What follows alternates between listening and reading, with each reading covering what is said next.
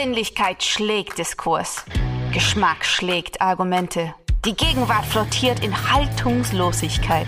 In den Bruchstellen der Gegenwart stellen wir uns gemeinsam gegen bedingungslose Verehrung und bedeutungslose Verachtung.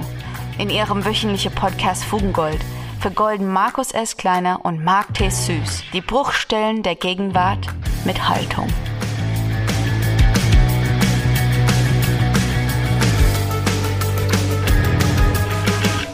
Liebe Fugis, heute ist Montag, der 5. Dezember 2022 und Marc Thaddeus Süß und ich, Markus Espen Kleiner, gehen in die 20. gemeinsame Folge von Fugengold und werden damit das Fugengold Reloaded Jahr bis auf ein Special, worüber wir später sprechen werden, mit euch zusammen beenden. Und wie könnte es besser sein, dass ihr heute in dieser zweiten Veto-Folge im Zentrum der Aufmerksamkeit steht. Liebe Fugis, hier ist der Mann an meiner Seite, vor mir, hinter mir, neben mir, über mir, quer und kreuz, wie auch immer, Mark Thaddeus Süß. Markus, mein Lieber, was für ein episches Intro zu dieser Jubiläumsfolge, das freut mich. Ja, liebe Fugi, Sie habt schon gehört, die 20. gemeinsame Folge in Fugengold Reloaded. Ich freue mich sehr, die sind verflogen, will ich mal sagen. Ähm, oh ja. Inhaltlich, ähm, thematisch, auch mit eurem Feedback. Und darum soll es auch heute gehen. Die zweite Veto-Folge. Wir rufen ja fast jede Episode auf, vielleicht für alle Fugis, die das noch nicht mitbekommen haben. Wir hauen hier Thesen raus, Motti, wir entwickeln Haltungen mit Verehrung und Verachtung sind hoch interessiert daran, immer eure Meinungen dazu auch zu hören. Mal ist es Kritik, mal ist es Zustimmung, weitere Perspektiven darauf und die könnt ihr uns immer schicken. Per Instagram, per E-Mail, per Sprachnachricht und wir sammeln die immer fleißig über einen Monat oder länger hinweg und besprechen die in einer Veto-Folge. Und heute ist die zweite. Die erste ist ähm, Ende Oktober erschienen, wenn ich mich richtig erinnere. Ja. ja, ja genau. genau, seitdem sind wieder einige Folgen passiert und es gibt viel zu besprechen, würde ich sagen. Es gab Verehrung und Verachtung auch für uns. So viel kann man sagen. Auf jeden Fall. Und wir haben uns, weil es so bitter, bitter kalt draußen ist, egal wo ihr seid, ihr werdet es merken, haben wir uns vor allem richtig zündende Verachtung herausgesucht, damit es hier bei Fugengold in der 20. Folge so richtig schön muckelig oh, ja. warm wird und wir kurz davor sind, uns die goldenen Finger zu verbrennen. genau so ist es, Markus. Ja, und ich freue mich auch sehr, heute Jubiläumsepisode, denn ich habe schon äh, die letzte Woche eigentlich nur zwischen Set-Designs, visuellen Identitäten, Produktdesigns, Drehpläne schreiben verbracht. Ähm, ich halte mich eigentlich nur über Bistro-Essen und guten Rotwein über Wasser. Es wird echt Zeit für diese, äh, für diese kurze Winterpause, die wir einlegen. Ähm, ja, deswegen freue ich mich, dass wir jetzt äh, uns mal die Fugis zur Brust nehmen und hören, was die uns so zu erzählen haben. Auf jeden Fall. Und kleine Pause ist ein gutes Stichwort. Wir werden euch später am Ende der Veto-Folge noch berichten, wie wir jetzt weitergehen, was werden wir machen, wie lange dauert die Pause, was passiert in, in der Zwischenzeit, ähm, wie könnt ihr uns erreichen, wenn ihr uns erreichen wollt und so weiter und so weiter. Aber lasst uns hineinsteigen in den ersten Höllenkreis und sehen, welches Veto uns entgegenspringt.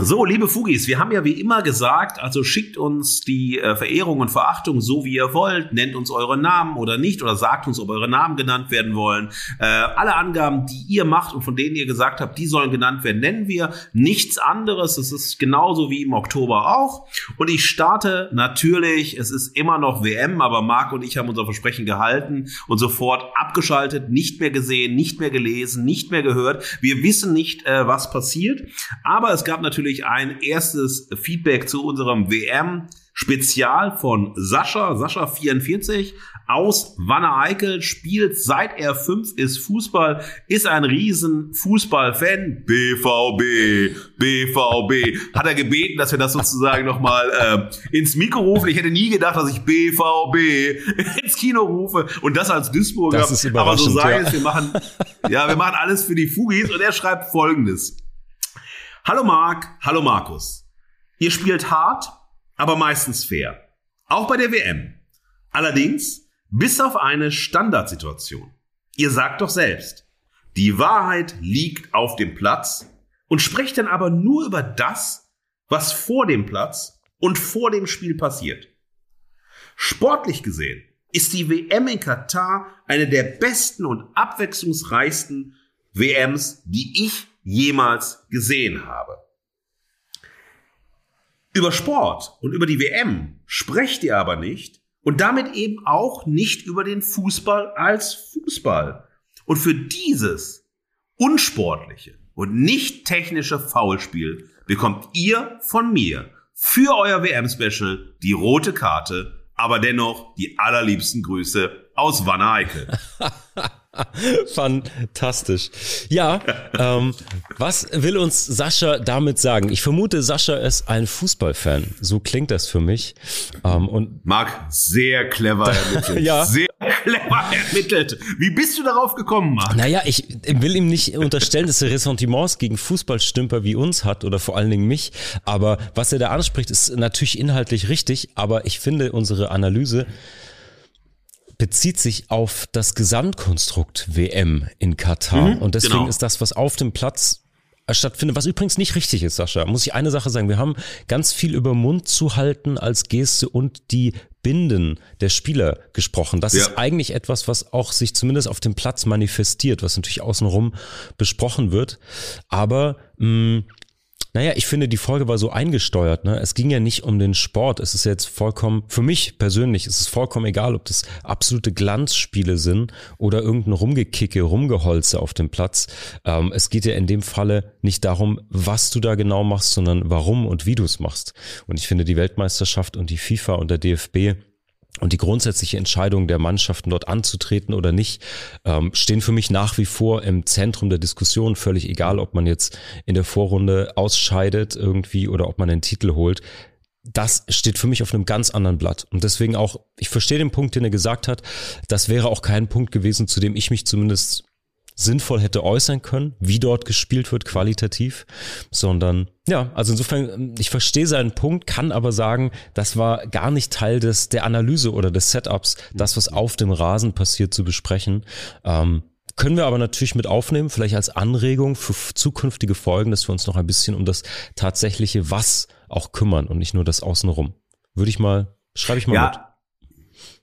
Ja, aber ich finde es also vom Sascha äh, also einerseits ganz auf den Punkt gebracht, äh, weil wir nicht über Fußball als Fußball erstmal gesprochen haben, sondern wir haben über Fußball und Gesellschaft gesprochen.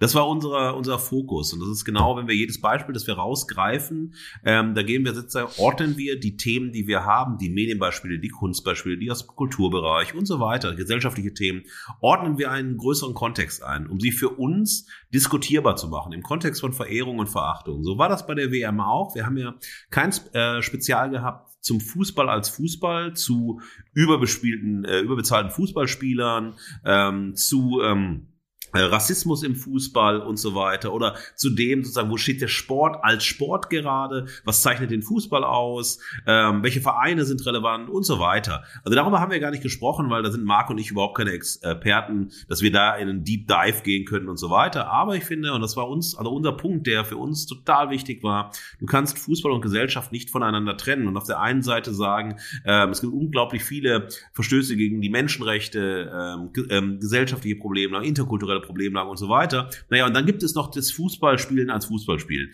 Das war für uns nicht möglich zu denken. Wir konnten das einfach nicht voneinander trennen und haben dann auch beide eine unfassbare, ein unfassbares Problem mit dieser Doppelmoral. Man kann sagen, na ja, ist ja vielleicht nicht so gut, ja, das muss man kritisieren und so weiter. Aber trotzdem schaut man die Spiele, trotzdem genießt man die WM, trotzdem sagt man, also äh, wie du jetzt, und das bitte nicht als böse Kritik verstehen, aber ähm, es sind doch die spannendsten ähm, Spiele innerhalb einer WM-Architektur. Das ist für uns beide, also zumindest für Marc und mich oder für Fugengold hier, nicht möglich gewesen, diese Trennung ähm, zu ziehen. Wir haben uns sehr stark, und das könnt ihr alles ja nachhören, wenn euch das interessiert, im WM-Spezial, ähm, versucht zu sagen, okay, wo ist die Kritik, wo sind die Unmöglichkeiten, wo sind einfach Situation erreicht, wie mit der FIFA, die komplett neu gedacht werden müssen. So etwas wie die FIFA kann es in den nächsten 10, 20 Jahren bitte nicht mehr geben. So ein System männlicher Herrschaft, der Korruption und so weiter, also wo so viel Ungerechtigkeit geübt wird wie durch die FIFA, das kann es nicht mehr geben. Es braucht eine neue Idee,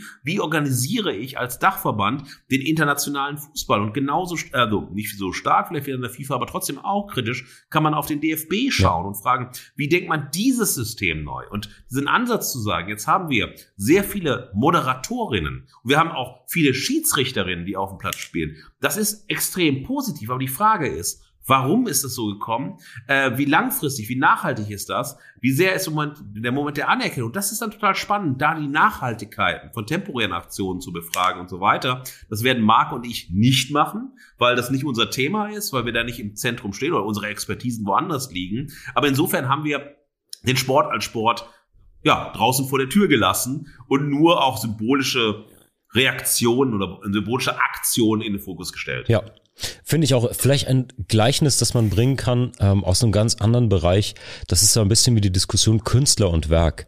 Da gibt es einen Zusammenhang, ja. das ist untrennbar, aber trotzdem kannst du natürlich einen Künstler in seiner gesellschaftlichen, sozialen Position und Verantwortung besprechen und du kannst ein Werk auf, ich sag mal, werkimmanente Qualitäten besprechen. Beim ja. Gemälde, wie ist es technisch gemalt, wie ist es in verschiedenen Farben, Strukturen, Aufbauten und so weiter. Du kannst natürlich nur einem Werk widmen, so würde ich das jetzt in Saschas Beispiel mit dem Spiel ja. und Konstellationen und, und ja, dem sportlichen Aspekt nehmen oder du kannst dann eben den Künstler mit seinem Övre und seiner Rolle, die er gerade einnimmt, ähm, vergleichen. Hätte ich auch nicht gedacht, dass ich genau. Kunst und Sport oder vor allen Dingen Fußball mal so nebeneinander stelle, aber das lässt sich da, glaube ich, an dem Beispiel auch nochmal ganz gut nachvollziehen für alle Fugis, die nicht im Fußball-Game drin sind. Aber nichtsdestotrotz, guter Punkt, Sascha, gefällt mir gut ähm, dass wir auch kritische HörerInnen haben. Und ähm, ja, Markus, ich würde sagen, lass uns doch direkt bei dieser Folge bleiben, denn dazu haben wir noch ein anderes Feedback bekommen. Ah, okay. Ähm, und da würde ich sagen, hör mal direkt auch mal rein. Und zwar, das war eine Nachricht, die haben wir auf Instagram bekommen von David, einem Hörer aus Karlsruhe. Und zwar schreibt er, Feedback zur Sendung würde bei mir, wenn ich ehrlich bin, so aussehen. Sollte die Frage, was man von der WM in Katar hält, doch nochmal auftauchen, kann man ohne Bedenken einfach die letzte Folge Fugengold als Antwort laufen lassen. Dem gibt's nichts mehr hinzuzufügen. Vielleicht mal abgesehen vom Vergleich der deutschen Nationalmannschaft mit dem Black Metal, der ist meiner Meinung nach doch recht unfair. Kadaver statt Kader, umgedrehte Kreuze sind dann vielleicht doch etwas ehrlicher als umgestaltete Armbinden. Liebe Fugis, wir müssen dazu sagen, wir haben das, ähm, dass ihr das ähm, nachvollziehen könnt. Wir haben das gleiche Prinzip wie bei der letzten äh, Veto-Folge. Äh, wir suchen halt aus dem Pool beide aus, wissen aber wechselseitig nicht, was äh, der andere von uns aussucht. Richtig. Wir können jetzt zum Beispiel auch zweimal das gleiche vorlesen. Richtig. Nur deshalb sind wir, wir wollten so spontan wie möglich in die Diskussion, ins Feedback gehen, damit wir das nicht irgendwie geskriptet haben und schon wissen, so, ah, jetzt kommt das mhm. und dann sage ich das und so weiter, damit es eine gewisse Dynamik hat und auch äh, durchaus mal einen Raum fürs Nachdenken lässt. Also das nochmal zur Erinnerung, wie auch in der letzten äh, Veto-Folge. Den Vergleich mit Black Metal, äh, lieber Marc, den fand ich ja auch schräg. Das weißt du ja. Äh, wir hatten leider nur 45 Minuten und keine Nachspielzeit. Insofern hätte ich darauf nochmal hingewiesen. Ähm, ich glaube auch, wenn man nach dem Musikgeschmack der deutschen Fußballnationalmannschaft gehört, dann werden wir niemals in Metal-Klänge kommen. Da hören wir vielleicht Scorpions als härtestes oder was auch immer. Äh, ich möchte nicht despektierlich sein, aber ich glaube, dass ähm, bestimmte Musikgenre einfach nicht kompatibel sind, vielleicht auch mit Mainstream äh, Sportarten. Aber das ist eine wilde Spekulation in den leeren Raum hinein. Ich möchte es einfach nur mal äußern. Aber um den Punkt äh, da auch nochmal zu nennen, ich finde das super. Also vielen, vielen Dank einfach für dieses positive Feedback. Das ist einfach so, okay, also diesen Fokus auf Fußball und Gesellschaft hat für ihn funktioniert. Ähm, ich glaube, ähm, dass es ganz interessant ist, ähm, das machen wir ja auch stark. Wir vergleichen ja oft äh, verschiedene Themen miteinander. Also wie du das jetzt mit Black Metal und Fußball gemacht hast. Wir lassen uns manchmal zu sehr steilen Thesen auf, die wir im, im Reden entwickeln und ob die dann passen. Wir lassen sie so stehen und schauen mal. Aber ich finde es ähm, ganz spannend für eine Zugangsweise oder für eine Textur von Fugengold, dass wir versuchen, ähm, die Themen, die wir behandeln, niemals als so singuläre Themen zu behandeln. Die sind einfach da. Das ist jetzt so, ne, das ist sowas wie äh, Casting, das ist was wie WM, das ist was wie Kunst, das ist einfach, oder äh, Jeremy Fragrance ist einfach Jeremy Fragrance und da gibt's halt nichts anderes drumherum, sondern dass wir immer versuchen äh, zu sehen, also was für Strukturen äh, offenbart das, was, also was für Systeme legt das offen, womit kann man das strukturell vergleichen, das ist so ein Zugang, den wir haben und der uns total wichtig ist im Denken oder hilft im Nachdenken über Themen. Und ich glaube, ähm, das werden wir nochmal äh, potenzieren mit äh, äh, vielleicht mehr, noch mehr treffsicheren Vergleichen. Ähm, aber das ist sozusagen der Ansatz, warum wir das, also, also Marc oder ich oder wir beide immer wechselseitig, warum wir das machen, weil wir wollen verschiedene äh, Felder der Kultur, der Kunst, der Medien äh, miteinander in Dialog bringen und fragen, was steht für was und was ist sozusagen das größere Bild. Wenn man so ein Deep Dive gewagt hat, was ist sozusagen die Makroebene in dem Selektieren oder in dem Close Reading von einzelnen Phänomenen. Und das ist so unser Ansatz bei Fugengold, der uns beiden auch, das müssen wir dazu sagen, wahnsinnig viel Spaß macht, weil wir sind Intertextualitäts Fetischisten. genau, so ist es, Markus. Und dass man sich dabei vielleicht mal verhebt. Ich finde ja nach wie vor das Gleichnis nicht ganz, ganz, ganz daneben, so als Verantwortung als Spielender, ob an der Gitarre oder Fußball. Aber das sei jetzt erstmal hingestellt. Erstmal danke an David. Äh, ich liebe, dass wir aus, äh, dass wir Fugis zu solchen eigenen Thesen inspirieren ja, können. Ja, Kadaver geil. statt Kader. Ich liebe es. Hat übrigens eine zweite ja. Ebene für alle Nicht-Hardrock-Fans. Kadaver ist eine deutsche ähm, Rock- und Hardrock-Band. Also insofern hat das nochmal selbst in seinem Feedback eine Intertextualität, das gefällt mir sehr, sehr gut. Und, äh, und ich verrate euch, liebe Fugis, in welcher Berliner Kultkneipe ihr auf Kadaver trefft, äh, wenn ihr euch an unserem Weihnachtsspecial beteiligt. Also wer Kadaver in Berlin in einem sehr engen Kneipenraum treffen möchte, Macht beim WM-Special mit und ich verrate, welche Kneipe es ist. Sehr gut. Hat mich übrigens daran erinnert, es gibt ein fantastisches Label, ähm, das unter anderem eine der bekanntesten britischen Black Metal Bands äh, verlegt. Äh, das trägt den wunderschönen Titel Abracadabra. Das war so, als mir das Werbetext der Herz kurz höher geschlagen. Aber ja, insofern vielen Dank, David. Ähm, das ist, äh, finde ich, ein großes, ein großes Lob. Ähm, dahinter steckt ja die Aussage, dass das aus seiner Perspektive ganzheitlich ein Thema besprochen hat. Und das finde ich extrem viel wert als, als Feedback, vielleicht auch mal als, als Lob, als Verehrung, als, als Hörerinnen-Veto. Ja.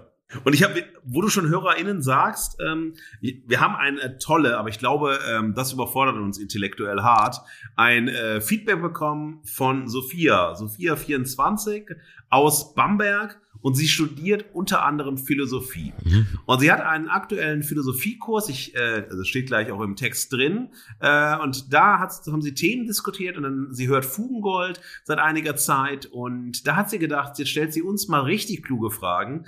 Und weißt du, äh, das ist natürlich schwierig, weil ich versuche ja meine unseri den unseriösen Teil meiner Biografie, das Professorsein, rauszuhalten, um mich nur in dem seriösen Game des Podcasters sozusagen zu präsentieren. Aber hier holt mich sozusagen das Universitäre ein und Sophia schreibt wirklich also schreibt sehr liebevoll, aber ich habe jetzt schon Angst, dass wir antworten müssen, weil es so verdammt anspruchsvoll ist von der Frage her. Also, hallo ihr beiden. Ich studiere unter anderem Philosophie und äh, besuche aktuell in diesem Semester ein Seminar zum Thema Ethik der Macht.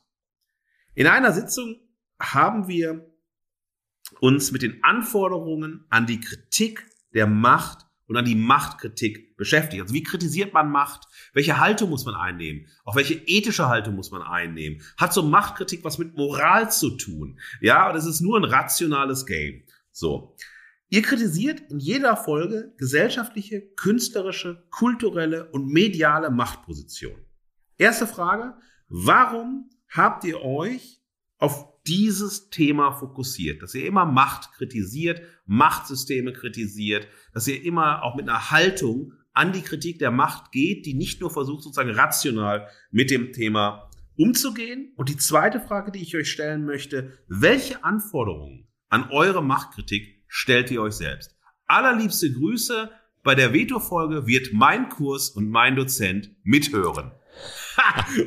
Jetzt stehen wir da. Sehr geil. Jetzt stehen wir da. Sehr, sehr geil. Ja. Das ist doch schön, Hammer. wenn HörerInnen mal so eine Fallhöhe für uns aufbauen.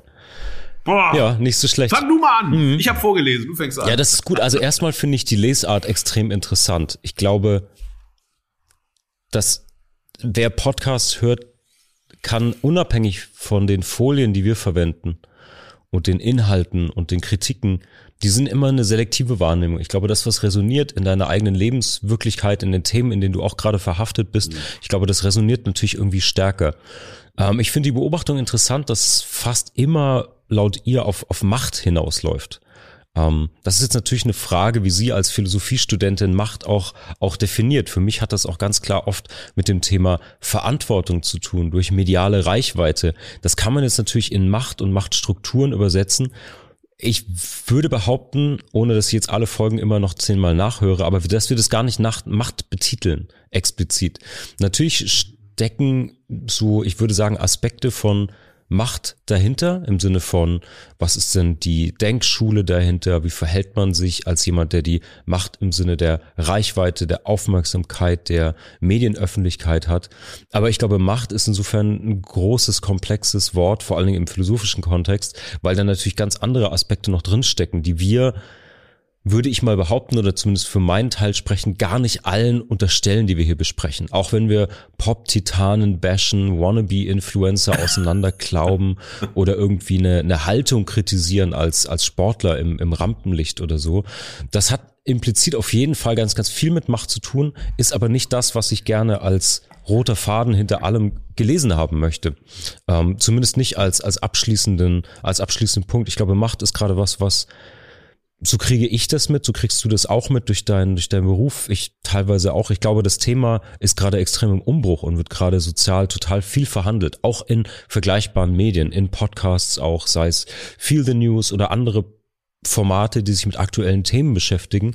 Ich glaube, dass gerade durch viele neue Strömungen, gesellschaftliche Veränderungen Macht hinterfragt wird. Und natürlich bietet es sich dann an, auch unsere Kritiken und Verehrungen, Verachtungen immer so zu lesen ich glaube aber nicht, dass es ausreicht als als Überbegriff für alles, was wir machen. Oder so kann ich zumindest für die mhm. Sachen, die ich anbringe, sagen. Es handelt sich nicht immer nur um Macht, sondern ein bisschen. Es ist auch oft trivialer. Es geht auch oft einfach nur darum, ey, ähm, mal ganz ehrlich, wie nutzt du denn die Öffentlichkeit, die du hast? Was ist denn eigentlich deine Agenda dahinter? Und nicht immer die Machtfrage mit dieser krassen politischen Dimension, die ich finde, die da gerade dahinter steckt. Mhm.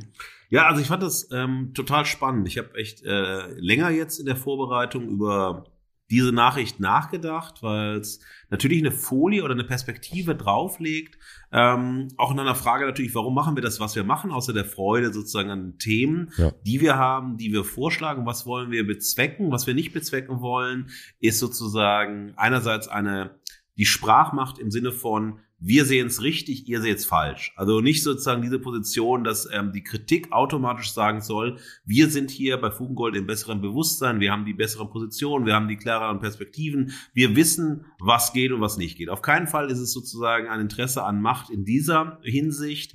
Ähm, das ist das wäre ein unglaublich äh, narzisstisches Anliegen, auch ein ja also äh, psychoanalytisch auffallendes Anliegen zu sagen. Also ja ja äh, so, aber ähm, was für mich doch durchaus in dem stark drinsteckt, was wir machen, ist auch, wenn wir uns mit jedem Feld, mit dem wir uns beschäftigt haben, es fing ja an, reich und schön in die Apokalypse, ja. eben mit zwei, also mit ähm, drei Personen äh, und zwei Medienprodukten, die einen wahnsinnig großen Einfluss auf unsere zumindest Gesellschaft, also Mediengesellschaft haben, also die, die, Reichweite haben, die bekannte Persönlichkeiten sind, denen man zuhört, deren äh, Podcasts man hört, deren Filme man sieht, deren Bücher man liest und die eingeladen werden und niemand sozusagen dazu nimmt, um Öffentlichkeit und öffentliche Meinung durchaus auch zu beeinflussen, egal in welchem Hinsicht, eine Haltung zu kolportieren, ja. ähm, Geschmack zu präsentieren. Und insofern, und das zieht sich ja durch bis zur WM. WM ist ja eine große Frage der Macht, der Vergabe,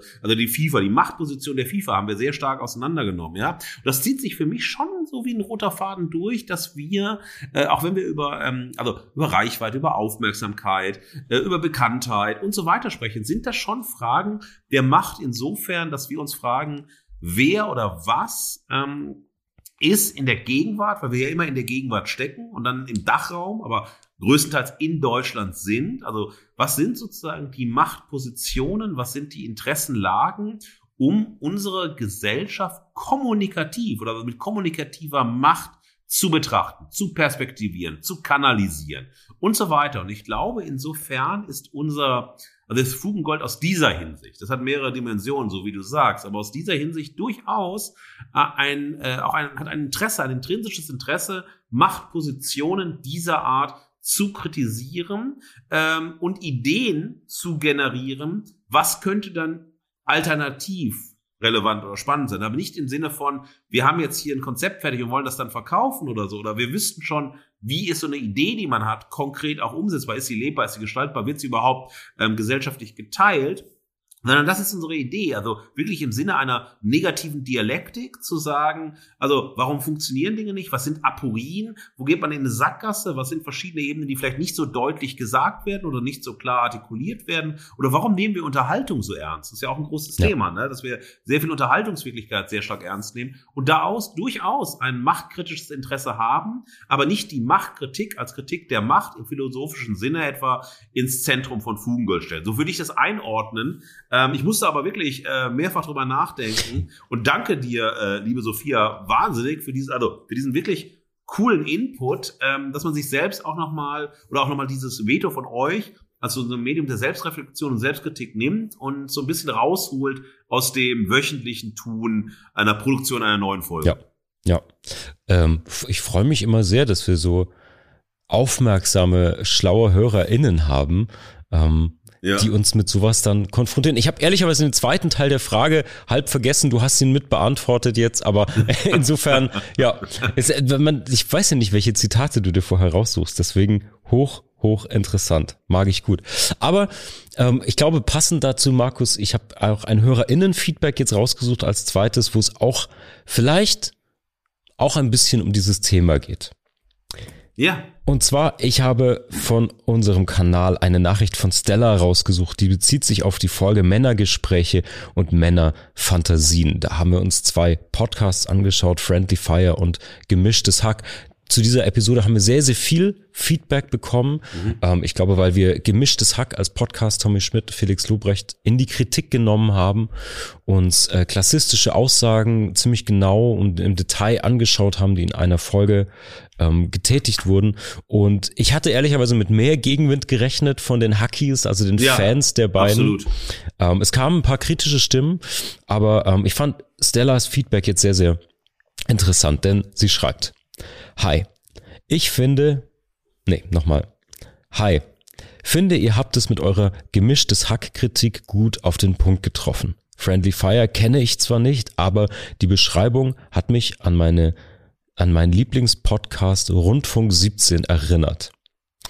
Der Hype um gemischtes Hack habe ich nie verstanden. Hab mir vor ein paar Jahren mal ein, zwei Folgen angehört und fand es erstens voll langweilig und unlustig und zweitens kam bei mir so ein Vibe von Überheblichkeit an. Nach dem Motto, wir können erzählen, was wir wollen, wir sind eh die geilsten. Unsere Fans sehen das so und wir sehen das auch so. Durch eure Folge hat sich meine Sichtweise dazu nur bestätigt bzw. verschlimmert. Finde es doch finde es dann aber auch immer etwas gruselig, wenn solche Formate zu den beliebtesten gehören und frage mich, was das über die Gesellschaft aussagt. Liebe Grüße. Großartig. Also erstmal vielen, vielen Dank, Stella. Ich glaube, das ist die Stella, die immer sehr nette Kommentare äh, und sehr anregende ja. Kommentare einfach unter unsere Folgen auch schreibt so postet und immer gutes, gutes Feedback gibt, ähm, wo man selbst auch nochmal, also zwischen ähm, kritischen Hinweis, Lob und so weiter. Ich finde das ganz, ganz toll, dass man auch wirklich diese diese Genauigkeit des Zuhörens, das ist der größte, mhm. das größte Geschenk, das man haben kann. Dass man wirklich, weil das, ja, manchmal sind wir ja wirklich lang, anderthalb Stunden, ja. 70 Minuten. Und wir, da redet man viel und das ist ja so, ähm, das fließt dahin. Ja. Und dass man trotzdem dann äh, HörerInnen hat, die so genau, also wirklich so genau dabei sind, das finde ich ganz, ganz großartig. Also dafür schon mal vielen Dank, liebe Stella. Ähm, ja, unsere Kritik, unser Furor äh, in der Kritik an gemischtes Hack ähm, hat auch nicht geendet. Ich habe gleich noch genau dazu, genau zu dem Thema, äh, eine unfassbar kritische äh, Perspektive auf uns beide und mhm. also auf, auf Fugengold und als, also auf uns als Personen konkret. Okay. Deshalb ähm, nehme ich mir das, äh, also meine Bemerkung, die ich da einsetzen werde, gleich nochmal zurück. Aber ich finde, dass ähm, das ein ganz wichtiger Zug ist, den Stella rausgestellt hat, nämlich, dass ähm, das sozusagen eine, eine Arroganz, und bleiben wir mal bei dem Bild von vorhin von Sophia, eine Arroganz der Macht dabei ist. Das heißt, wenn du, äh, wenn das, was du tust, einfach große Reichweite erzeugt, dann fühlst du dich unangreifbar, solange diese Reichweite konstant bleibt, weil du kannst sagen, was du sagst, dann ist es doch ironisch, dann ist es nicht so ernst gemeint, dann ist es subversiver Humor oder was auch immer. Also man kann alles irgendwie machen, worauf man Bock hat, alles irgendwie rahmen und sagt doch, na ja, Guckt euch das an, das gefällt so vielen Leuten. Wenn es euch nicht gefällt, schaltet ab. Dann macht man es sich ganz, ganz, ganz einfach. Und das ist immer sozusagen, also ne, metrische Gesellschaft, es zählt, was zählt und du bist, was deine Zahlen sind und so weiter. Und das gibt dir sozusagen eine Narrenfreiheit, dich so zu verhalten, dass du dich um Fragen der Moral, der Ethik, äh, Haltungsfragen, ähm, Verantwortungsfragen, das musst du dich überhaupt nicht mehr stellen, weil wenn dich so viele Leute gut finden, dann bist du automatisch im richtigen äh, Leben. Ja, dann, dann ja. bist du gefragt, dann will man dich hören, dann gehen alle Kameras auf dich. Und wenn das wenn das nicht so wäre, wäre es auch nicht so. Aber weil es so ist, bestätigt ja die Gegenwart mich in meiner Position, alle, also alle, es wird dann immer alle gesagt. Wir reden dann über einige Millionen, aber in der Gesellschaft leben ja in Deutschland über 80 Millionen BürgerInnen. Und dann ist immer ganz schnell, ja, ja, das ist ja nur auch nur das, ne, die repräsentative Zahl von ein paar Millionen. Also im Endeffekt hören fast alle, denkt man dann, ja, und fast alle wollen das hören und ja. so weiter. Man vergisst diejenigen, die nicht zu hören, die nicht darüber schreiben, die das nicht immer wieder neu bestätigen und so weiter. Und insofern regt mich äh, Gemischtes Hack äh, immer wieder von neuem auf, Tommy Schmidt und äh, Felix Lobrecht, weil die diese unfassbare Überheblichkeit in jedem haben, was sie tun und nur dadurch glauben, nicht durch ein geiles Argument oder durch ein neues Storytelling oder eine ganz andere Art sozusagen auch Gemischtes Hack weiterzuentwickeln. Ja, einfach sagen, wir haben einfach Bock auf das Format und wir entwickeln es weiter, wir haben neue Themen, neue Haltung, entwickeln uns im Podcast weiter und so. Und das ist so vollkommen egal, weil sie sagen, hey, Ne? Den Leuten gefällt's, die applaudieren uns zu, äh, die Menschen reden über uns, schreiben über uns, wir connecten uns mit anderen super Promis und so. Und insofern sind wir die Promi-Macht, äh, an der alle andere Kritik und so weiter abprallt so und zerbarstet und was auch immer. Und diese Haltung finde ich ähm, total wichtig, dass Stella die hervorgehoben hat, ja. weil das gilt für viele und das haben wir eben bei PolitikerInnen, die äh, über eigene Skandale und so weiter gefallen sind Personen des öffentlichen Lebens und so weiter, dass es immer wieder sozusagen anscheinend diesen Punkt der Arroganz und Ignoranz der Macht gibt, wo man sich selbst als unangreifbar fühlt, aber dann hat man trotzdem eine Achillesferse und die bringt es zum Einsturz, aber der Einsturz ist der Einsturz für die konkreten Personen, nicht fürs System. Und das ist etwas, was ich sozusagen immer, also immer wieder sehr, sehr erstaunlich finde, dass so wie Apache bleibt gleich, Systeme gleich bleiben, ja. ja und sich trotz aller Skandale und hin und her nicht ändern und sich immer wieder von neuem reproduzieren. Ja, finde ich sehr, sehr gut. Und ähm, ich habe auch mir angeschaut, also erstmal bin ich voll bei dir. Was mich wahnsinnig freut, ist die genaue Beobachtung, das genaue Hinhören von Fugis. Das finde ich auch sehr erstaunlich. Um ein paar Sachen von Stella rauszugreifen. Ich finde, oder wo ich sie gerne, wo ich sie gerne abholen will, ist in ihrem letzten Satz. Ich finde es immer etwas gruselig, solche Formate zu den beliebtesten gehören und fragen mich immer, was das über die Gesellschaft aussagt. Äh, da mhm. kann ich ganz bei dir bleiben. Stella nicht verzagen. Ähm, es ist ein Bruchteil. es sind natürlich, was sind Podcast-Vielhörer? Du kannst dir die Soziodemografie zu diesen HörerInnen anhören. Das ist eine, vor allen Dingen eine bestimmte Altersgruppe und so. Also keinen Rückschluss auf die Popularität von Trash-Formaten auf das Menschenbild äh, zulassen. Das wäre ein fataler Fehlschluss, ähm, der aber manchmal naheliegt, weil was eint die beiden Jungs von gemischtem Hack mit dem Pop-Titanen Dieter Bohlen oder ähm, Reich und Schön, ähm, den beiden, den beiden Schauspielern, die den Podcast machen, dass sie durch die millionenfache Aufmerksamkeit sich grundsätzlich immer im Recht fühlen und durch den Applaus ähm, ja, sich unangreifbar fühlen, hat man das Gefühl manchmal in den Aussagen, die sie tätigen. Das hast du ja auch gerade hingelegt. Und ich finde, das perfide daran oder was auch so beachtenswert ist, was wir in der Kritik schon angedeutet haben, was ich da auch in der Beschäftigung danach von der Verteidigung der Hackies zu den beiden gehört habe, auch in anderen Medienformaten, wo ich zum Beispiel Tommy Schmidt oder so gesehen habe.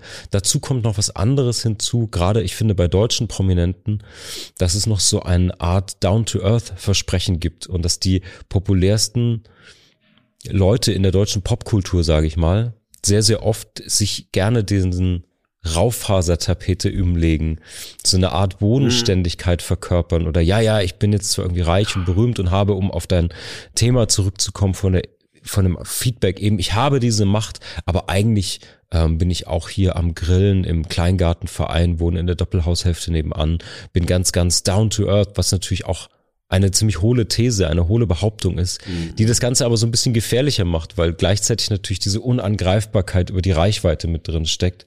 Also ich mhm. habe mich gefreut über das genaue Hinhören und dieses, dieses Feedback hier von, von Stella. Danke fürs Zuhören, mach weiter so. Schreib uns gerne immer wieder. Ich äh, mag die Beobachtung. Es gilt natürlich für alle. Ja. So, ja, und jetzt kommen wir äh, zu meinem letzt ausgesuchtesten äh, Feedback. Ähm, und das ist äh, wirklich harte Kritik an Fugengold als Fugengold, an uns beiden als äh, Hosts und an unserer Kritik, und deshalb passt es so gut, an gemischtes Hack. Ah, ja. ist äh, lustig, dass du Stella rausgegriffen hast äh, okay. und ich jetzt hier, also ne, Lena rausgegriffen habe. Das ist Lena 29, Köln und arbeitet, aber nicht, sagte nicht in welcher, in einer Produktionsfirma und meinte, das könnte man noch ruhig so nennen. Okay. So, und sie schreibt, Hallo ihr beiden, ich nutze eure Veto-Einladung, um euch zu sagen, ihr nervt. So richtig. Euer Podcast strömt über vor Selbstgerechtigkeit und Pseudokritikhaltung total ironiefrei und immer so ekelhaft besserwisserisch. Hört einfach auf damit.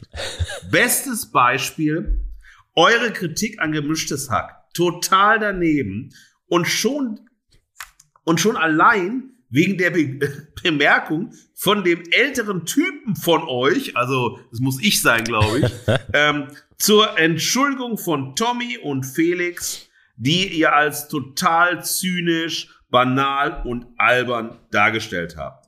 Ihr beide seid die fiesesten Moralisten, die ich mir vorstellen kann und gehört nicht in die Podcast-Welt.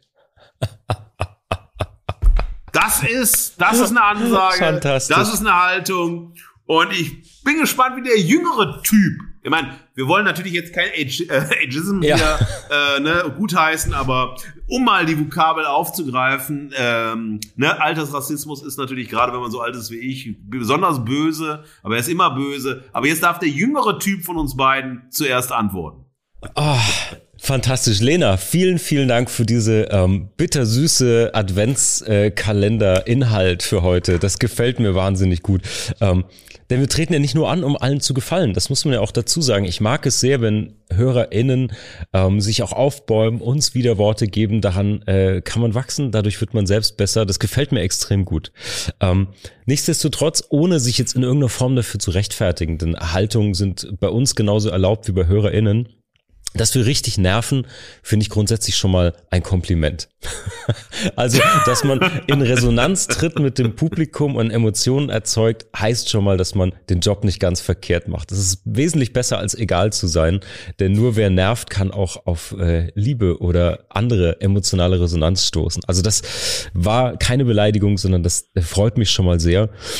Zu den anderen Sachen, dass wir bessere wisserisch daherkommen, okay, das kann ich verkraften. Wer nicht gerne in Diskurse geht, wer nicht gerne sich mit Haltungen oder kritischen Stimmen oder so auseinandersetzt, das ist immer eine Aussage, glaube ich, eher wie man wie man das gerne hat, wie kritisch man mit Themen umgeht, wie die Kritikkultur vielleicht auch selbst funktioniert, ob man etwas besserwisserisch wahrnimmt oder nicht. Ähm, man muss sagen, wenn wir nicht das Gefühl hätten, eine Beobachtung zu haben, die es wert ist zu teilen, dann würden wir den Podcast nicht machen. Also das gebe ich ihr, wenn du das schon als besserwisserisch ähm, betitelst, so be it. Was mich trifft, ist, ähm, dass wir ironiefrei sind. Ich glaube, wer einige Folgen anhört, das fängt bei der Katar-WM an, das geht bis hin zu unserer äh, Folge, wo auch Jeremy Fragrance drin vorkam. Wer diese Ironie, diese überlaufende, tropfende Ironie da nicht raushört, muss leider vielleicht nochmal hinhören, Lena. Ähm, das tropft an mir ab in dem Fall. Und auch Pseudokritik. Ich denke, dass wir sehr, sehr wohl wichtige und kritische Punkte finden. Dafür nehmen wir uns auch die Zeit und auch die Recherche raus, ähm, dass es mehr ist als Pseudokritik. Also da würde ich mir wünschen, vielleicht kann sie das auch nochmal nachlegen, ähm, denn wenn sie sagt, das, was wir an Kritik oder Verachtung äußern, sei Pseudokritik, keine inhaltlich relevante oder so, das würde mich tatsächlich interessieren, ähm, denn das empfinde ich sehr, sehr anders. Da empfinde ich unsere Vorbereitung, unsere Haltung, die wir da raus rausschürfen äh, eigentlich jede Woche schon als zumindest teilweise fundiert und nicht als Pseudokritik. Also insofern, Lena, ich freue mich sehr, sehr auch über kritische Stimmen immer. Du hörst das vielleicht, es macht mir ernsthaft Spaß, ähm, wenn sich Leute damit auch kritisch auseinandersetzen. Die zwei Punkte würde ich gerne nochmal nachgelegt hören, warum es Pseudo ist, warum es ironiefrei ist. Und zum, zum anderen, okay, das steht natürlich jedem frei, wenn man uns als selbstgerechte, mittelalte Typen wahrnimmt, ist in Ordnung. Steht ja jedem frei, nicht zuzuhören. ja, also ich ähm, möchte es auch aufgreifen. Ich hoffe, Lena hört die nächste Folge. Äh, also diese Veto-Folge ist nicht die nächste, sondern ja. diese Folge.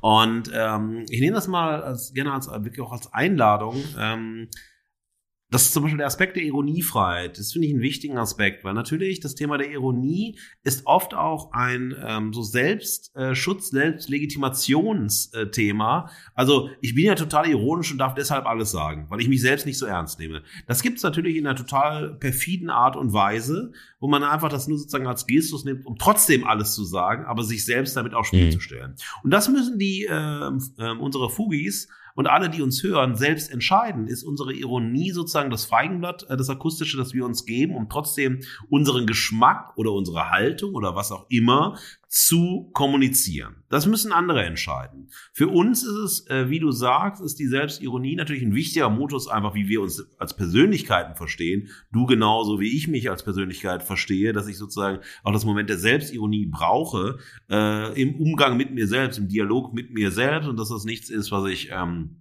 für so Fishing for Compliments mäßig oder äh, sozusagen um irgendwie nice zu erscheinen und so weiter. Das gehört einfach zu dir wie zu mir.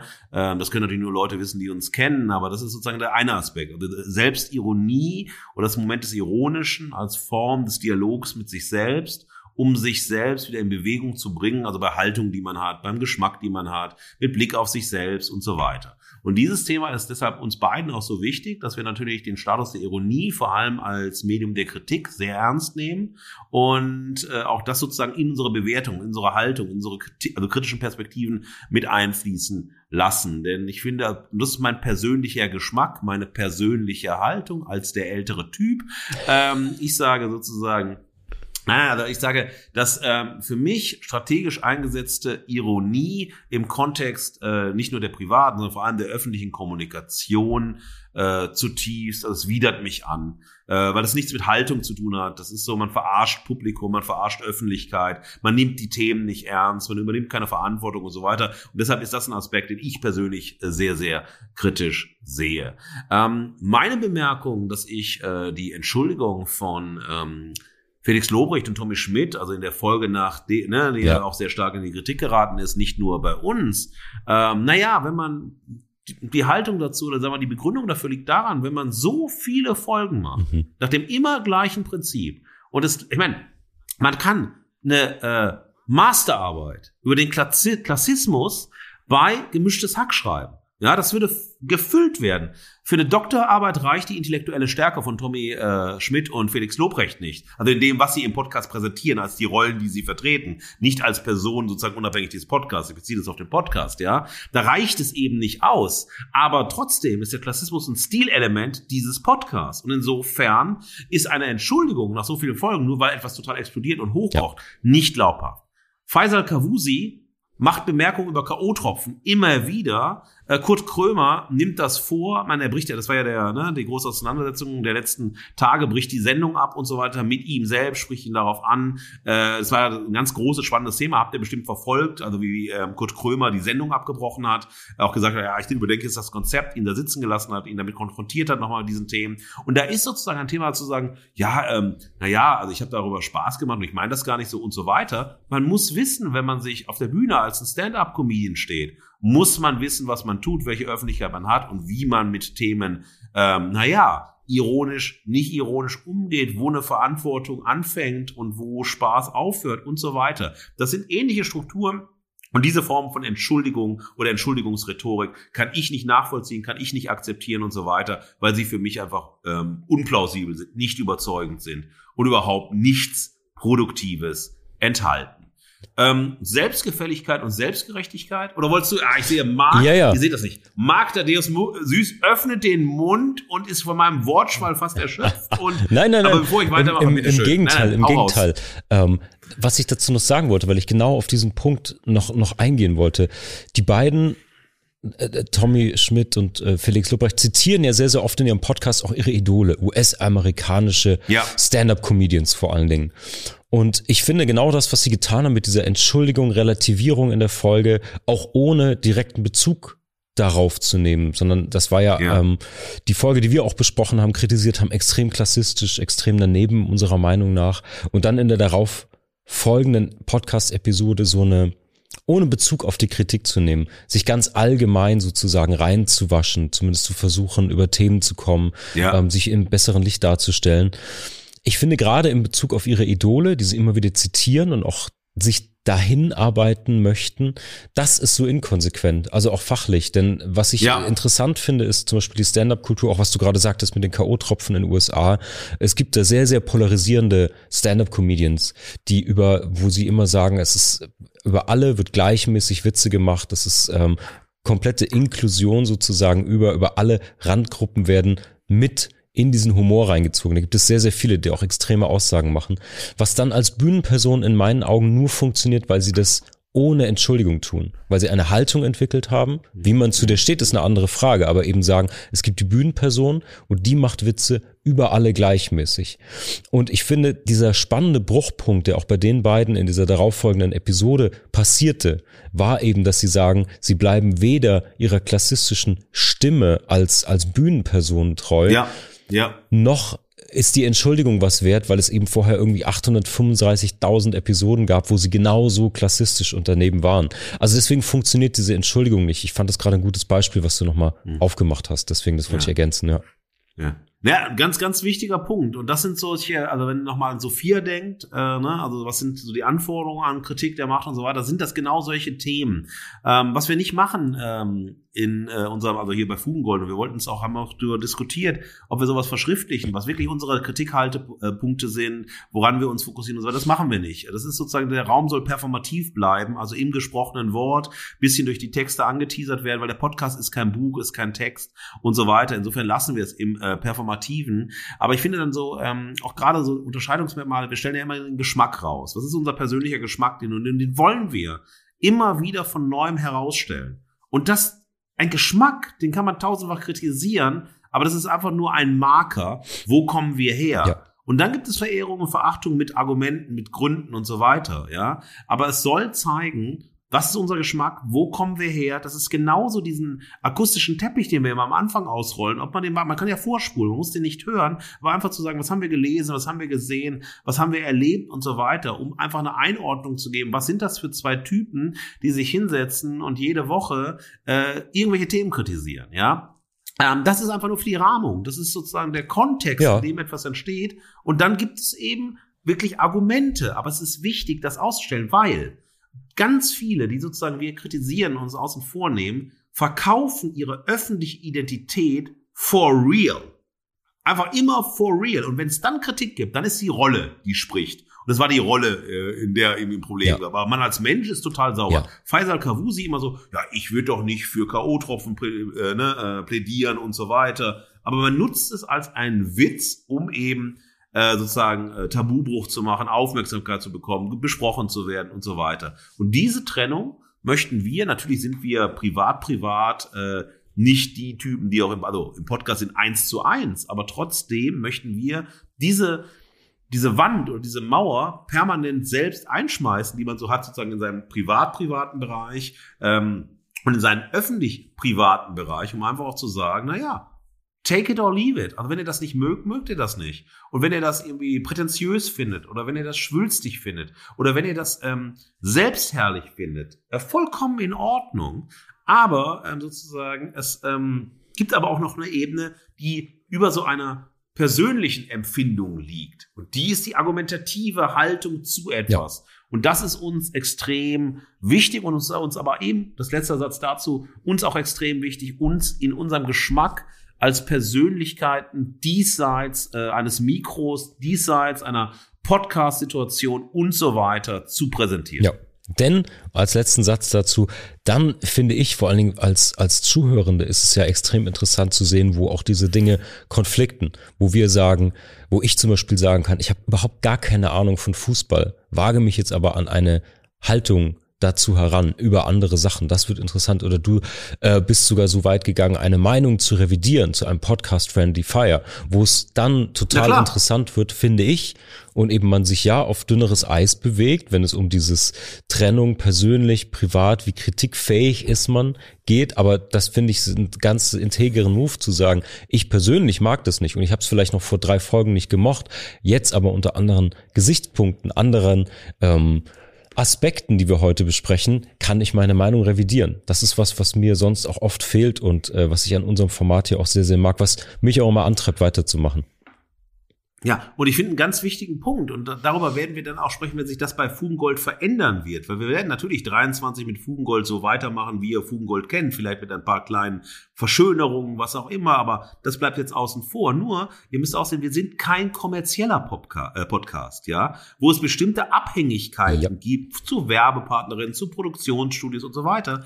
Wir machen das beide, weil wir beide uns total gut verstehen, Freunde sind und einfach Lust haben, Content zu machen. Wir setzen unsere Zeit Zeit ein, wir setzen unsere Mittel ein und so weiter. Und hier ist, hier steht niemand hinter uns, der uns vielleicht Grenzen gibt oder der irgendwie sagt, oh, jetzt Reichweite, Reichweite und so weiter. Und das macht nochmal einen Unterschied. Sollte sich das bei Fugengold verändern, ist es eine unserer Kernhaltungen, all das offen zu spielen. Also auch zu spielen, was würde sich verändern, ja. Komma, wenn. Aber wir sind nicht darauf aus, sozusagen zu sagen, hey, wir müssen jetzt mit dem Podcast Kohle machen und so weiter, Riesenreichweite erzeugen und so. Und wir freuen uns, wie äh, auch ne, äh, mit unser Reloaded-Ding, wie das gewachsen ist, ja, über die Monate hinweg, ne? Also nachdem es einen Bruch gibt, ne, gingen ja Dinge zurück, dann wachsen sie wieder an, es kommen neue Hörerinnen dazu, es gibt interaktive Schnittstellen und das ist ein wahnsinniges Geschenk und das ist wahnsinnig spannend, aber ich glaube, das darf man einfach auch nicht vergessen, diese Getriebenheit durch Reichweiten diese Getriebenheit dadurch Masse, Masse, Masse zu machen.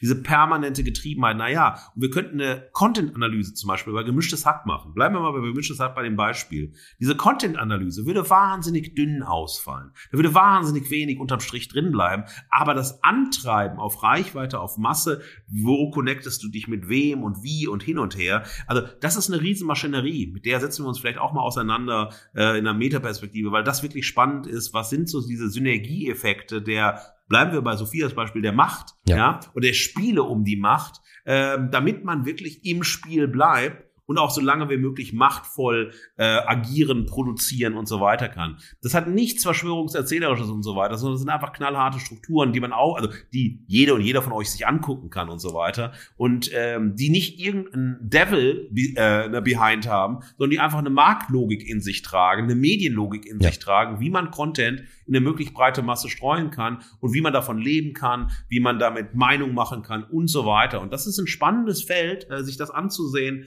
und da sind wir bei Fugengold erstmal draußen, weil das, was wir machen, ist ja noch ist DIY, ist hemdärmlich Exakt. auch in dem Sinne. Und ähm, ja, und wenn es dann mal selbstherrlich ist, wenn es so gelesen werden will, dann soll es so sein. Nur wir beide finden uns selber so scheiße, dass wir uns eigentlich gar nicht verherrlichen können. So ist es, mein Lieber. Apropos Selbstherrlichkeit. Ähm, das war ein sehr, sehr gutes Feedback. Ähm, vielen, vielen Dank auch dafür. Ich habe noch was Leichtes zum Rausgehen hinten raus. Und zwar oh ja. ähm, ein Feedback von einem Hörer Finn, der nimmt Bezug auf unsere Folge Wissensinfluencer innen, wo es um die Wissenschaftsinfluencerin Mai T ging und den Parfumbewerter Jeremy Fragrance. Und Finn. Marc, Marc? Ja, ja. Na, was habe ich drauf? Bergamotte? ah, du hast, du hast, du hast ich glaube, hm, Valentino? Motten, ja, Valentino Kugel und Schweiß, ja. Ah, okay. Scheiße. so ähnlich. Ah. ja, genau so. Genau um den soll es nämlich gehen. Denn Finn schreibt, und ich habe mich sehr gefreut über diese Nachricht, du wirst gleich erfahren, warum. Finn schreibt, Hi Markus, hi Marc habe eure Episode Wissensinfluencer gefunden, als ich mehr zu Jeremy Fragrance gesucht habe, nachdem er ja kurz bei Big Brother war. Was für ein Typ habt ihr euch echt hart, aber auch auf den Punkt besprochen. Hatte zuerst nicht verstanden, warum er ihn und MIT vergleicht, aber im Grunde sind beide ja mal angetreten, um irgendwie Wissen zu vermitteln. Geile, dass ihr schon vorhergesagt habt, dass Jeremy in solchen Sendungen landet. Und schon ist er ein paar Wochen später dabei. Freue mich auf alle weiteren Vernichtungen und Vorhersagen. Wie sagt ihr immer, bleibt golden. oh, ist das geil? Ist das geil? Ich habe mir das nämlich genauso gedacht. Ich wollte mir Jeremy Fragrance äh, sparen, nachdem wir ihm ja sehr viel Aufmerksamkeit, sehr viel Performance äh, gewidmet haben. Ja. Äh, wollten wir jetzt einfach forever stinken. Äh, so, und wollten da einfach nicht mehr in das Geruchsgame rein. Ähm, wir haben uns seit der Folge auch nicht mehr geduscht. Äh, also von daher Gar sehr, sehr Fall. unschön. Gar kein Fall. Und äh, ganz großartig. Also vielen Dank, Finn, für diese, äh, ja, für diese, für diese, diese Mitteilung, ähm, ja, dass du es sagst und nicht wir es sagen. Ähm, ja, ich glaube, ähm, das nächste, die große nächste Studie von Mark und mir wird sich äh, um das Lebenswerk von Jeremy Fragrance äh, drehen. Ja. Wir werden was Epochales machen. Ich glaube, in zwölf Flaschen passendes. Ähm, das wird super werden und so weiter. Und ihr werdet erraten, liebe Fugis, wie riecht Jeremy Fragrance, wenn er nicht Jeremy Fragrance ist und er von Mark und mir besprochen wird. genau so ist es. Ja, Finn, ich kann auch nur sagen, vielen Dank. Ich muss dazu sagen, dass es komplett an mir vorüberging. Ich habe durch dieses Hörerinnen-Feedback mitbekommen, dass Fragrance tatsächlich bei Brick Brother war. Und ich bin ein bisschen stolz, dass wir das in der Folge prognostiziert haben. Ja. Ich erinnere mich, ja. Ich glaube, wir hatten darüber gesprochen, dass das in ein, zwei Jahren so ist. Aber dass er nicht mal einen Monat später schon tatsächlich bei Big Brother ist und dann auch noch, dann auch noch freiwillig geht. Ne? Das habe ich dann nämlich recherchiert. Ich möchte das nicht zu Tode reiten, ja. Ich habe schon zu Tode geritten, aber auch auf toten Pferden kann man reiten. Sofort nach unserer ersten Folge im Juni 2022 gab es keine weitere Folge mehr von Reich und Schön. Ja. Also das ging noch viel schneller als bei Jeremy Fragrance und vielleicht, vielleicht ist diese Horoskopgeschichte so, dass Fugengold bei denjenigen, die wir besprechen, zu dem Horoskop wird. Was sollen wir tun? So, wo sollen wir hingehen? Was sollen wir machen? Marc, wir machen Fugengold Astro TV 2023. Bist du dabei? Ich bin sowas von dabei. Prognosen über die zukünftigen Influencer, Biografien, das äh, gefällt mir total. Ein letztes Wort dazu. Ähm, ich habe dann äh, recherchiert und es gibt ein ähm, Zitat zum freiwilligen Ausstieg nach nur sechs Tagen von Jeremy auf sat1.de. Und er sagte, weil ich es so geil finde. Ich glaube sogar ohne Scheiß, dass ich das gewinnen würde, wenn ich bleibe. Ganz ehrlich, ich werde gehen aufgrund folgender Sache. Ich war sieben Tage hier auf dem Dachboden. Dann hatte ich die Story mit Valentina. Punkt, Punkt, Punkt, Punkt, Punkt. Dann sagt er noch einiges. Und dann sagt er, ich beende es, wenn es am schönsten ist, so wie Nico Rosberg seinen WM-Titel gewonnen hat. Und dann aufgehört hat. In diesem Sinne kann man uns doch nur wünschen, er bleibt seinem Zitat treu und äh, wir können gucken, die nächste Prognose, wohin geht es, zieht er sich aus dem Influencer-Game zurück oder einfach komplett bald aus den Medien zurück. Das bleibt abzuwarten. ich kommentiere das jetzt nicht. Okay. Ähm, okay. Ihr Lieben, ihr, ihr, ihr lieben Fugis, das war die 20. Folge Fugengold mit Mark Thaddeus Süß und mir. Mark Thaddeus Süß, einer der Väter von Fugengold, der mir Fugengold im Sommer schenkte oder im Frühjahr 2022 schenkte, damit ich mitmachen konnte, durfte, wie auch immer. Ihr müsst entscheiden, ob das okay war oder No-Go, wie ich so gerne mit äh, Sibylle Berg sage, aussterben oder weitermachen. Weitermachen wäre dann Rolf-Dieter Brinkmann. Aber das sind so wieder so Klugscheißer-Bemerkungen des älteren Typen dieser Sendung. Geil. Ähm, es hat wahnsinnig viel Spaß gemacht. Ähm, mit dir, Marc, hat es mir wahnsinnig viel Spaß gemacht. Ähm, mit euch hat es mir viel Spaß gemacht. Ich freue mich äh, irre auf 2023. Ähm, wir werden für euch ein äh, Heiligabend-Special machen. Am 24.12. werden wir, bevor der Baum abfackelt, äh, werden wir euch noch ein bisschen abfackeln mit einer kurzen, mit einem kurzen Weihnachtsgruß. Also haltet die Ohren auf, wenn ihr mögt, ähm, bevor ihr in die Feierlichkeiten einsteigt oder vielleicht ist Weihnachten schon ab 1. Dezember bei euch und ihr ähm, feiert durch, man weiß es nicht. Ähm, was da passieren wird, äh, werden wir euch nicht verraten. Wir werden äh, im Januar irgendwann, vielleicht im Januar, vielleicht Februar, das entscheidet Marc Thaddeus Süß äh, und ich werden das entscheiden. Äh, wir werden euch auf dem Laufenden halten. Ähm, wenn wir wiederkommen, Fugengold wie gewohnt, wöchentlich mit äh, unseren Themen. Ähm, haltet aber die Augen auf, denn Marc wird euch noch ein bisschen berichten, wohin ihr schauen solltet, was ihr sehen könntet, was wie wo passiert. Und an dieser Stelle möchte ich mich als der alte Mann von Fugengold herzlich bei euch äh, verabschieden, euch eine schöne Weihnachtszeit wünschen, einen schönen Dezember, ein schönes Hanukkah und alle anderen Feste, die im Dezember gefeiert werden. Bleibt golden, vergoldet euch und bleibt Fugengold verbunden. Oh, mir ist schon ganz festlich zumute. Mein Kopf ist schon eine Schneekugel, mein lieber Markus. Ja, ähm, zum, zum Rückblick, den du fast schon angesprochen hast. Es war eine unfassliche Reise für diese 20 Episoden. Die sind echt verflogen. Ich freue mich auch wahnsinnig auf alles, was wir 23 anstellen. Ähm, es wird so ein bisschen, wir gehen einmal in die Tuning-Werkstatt, ganz subtil, werden wir es noch ein bisschen glatt schleifen, gibt ein paar Specials. Ähm, ihr werdet zwischen den Jahren natürlich auch von uns hören. Nicht nur mit einem Weihnachtsspezial, wer von uns das Christkind, wer Knecht Ruprecht wird, werdet ihr dann erfahren, wo wir das goldene Buch aufschlagen, werdet ihr dann hören. Aber genau, und es wird auch zwischen den Jahren ein paar Sachen geben, es wird ein bisschen Bewegtbild von uns geben und natürlich auch Live-Grüße zu Weihnachten. Und wir freuen uns wahnsinnig. 23 sind wir zurück. Ähm, so gut wie immer, stärker denn je. Und Fugis, in diesem Sinne, ich wünsche euch auch einen ganz tollen Dezember. Wir hören uns zu Weihnachten nochmal ganz kurz. Ihr könnt uns wie immer nach wie vor Feedback schicken.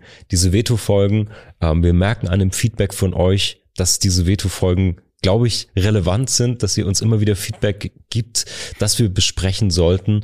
Und in diesem Sinne danke für ein Jahr 22. Ähm, ich bleibe wie immer mit meiner Verabschiedung da.